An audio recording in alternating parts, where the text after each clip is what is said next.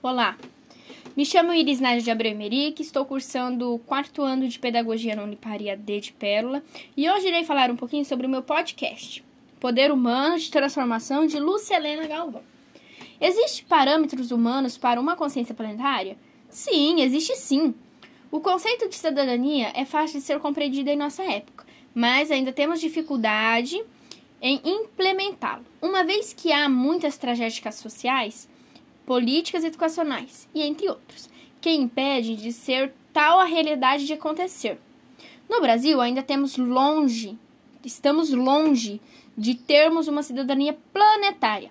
Na área da educação, por exemplo, nós brasileiros precisamos de programas educacionais precários para que possamos ter acesso a uma educação superior. É o caso do ProUni e do FIES, entre tantos outros programas programas deficitários, é, tanto em nível de educação básica e superior, que podem ser citados neste texto. A consciência planetária implica uma consciência ecológica de responsabilidade diante da vida do planeta, mas vai muito além destas. Por quê?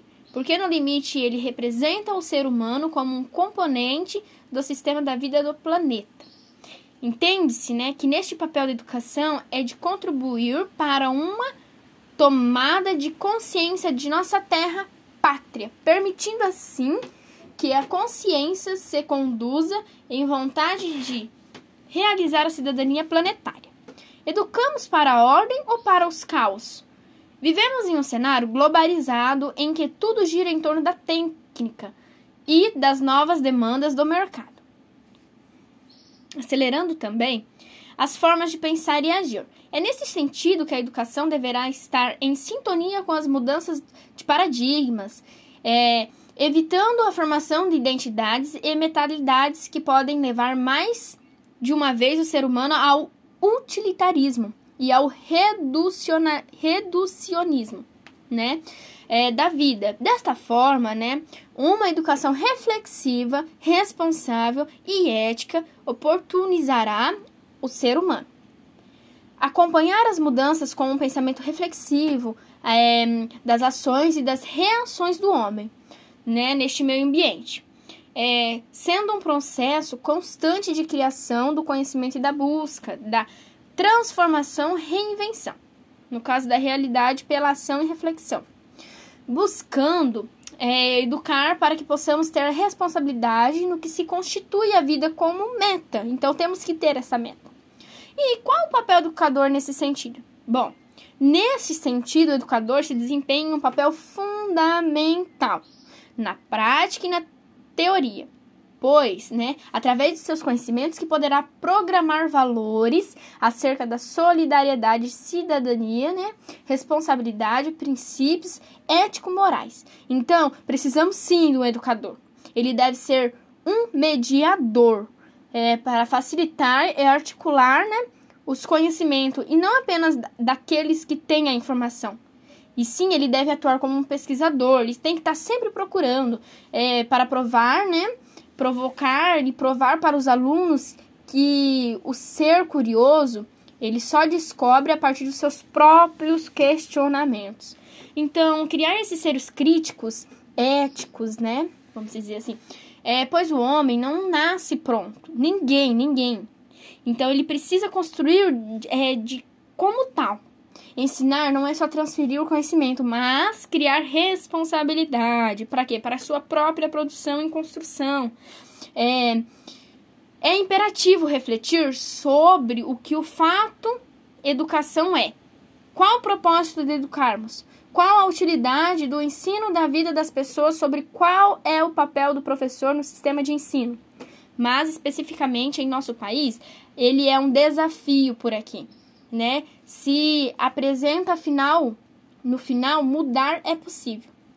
Então, o que é responsabilidade social para a educação, para a escola e para os professores?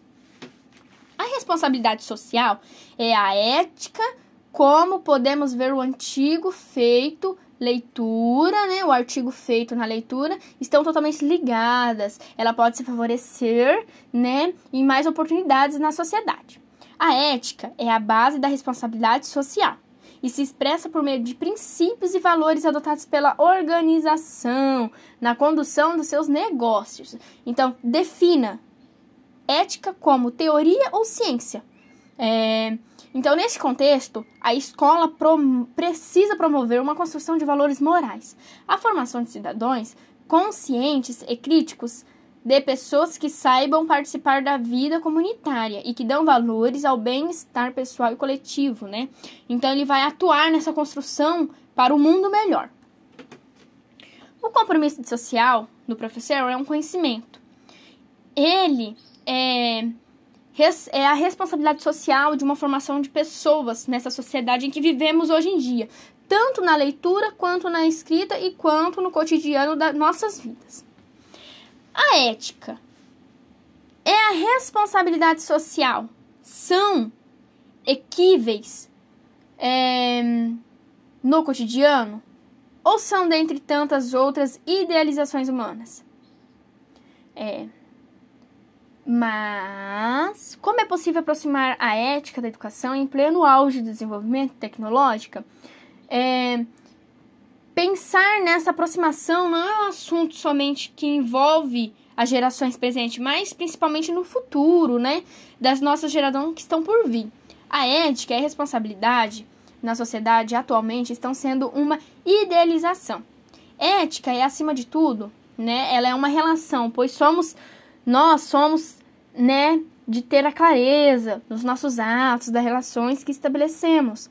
É, então, isso é possível a partir de uma pergunta do porquê, que afinidade, né? Com que intenção, isto qual o sentido do desejo, ou o que pretende agir quando a nossa ação. Os homens e as mulheres são seres capazes de agir eticamente, como também é, de transgredir a ética. Então, vamos lá. Segundo o autor, podemos termos uma sociedade viável. É possível de se viver com educação, gentileza, acima de tudo, né, a felicidade. É preciso pensar na nossa espécie, no nosso planeta, cultivá-lo, no nosso espírito. Precisamos ajudar as pessoas a serem boas. Logo teremos um mundo bom. E esse foi o meu podcast. Obrigada e até a próxima.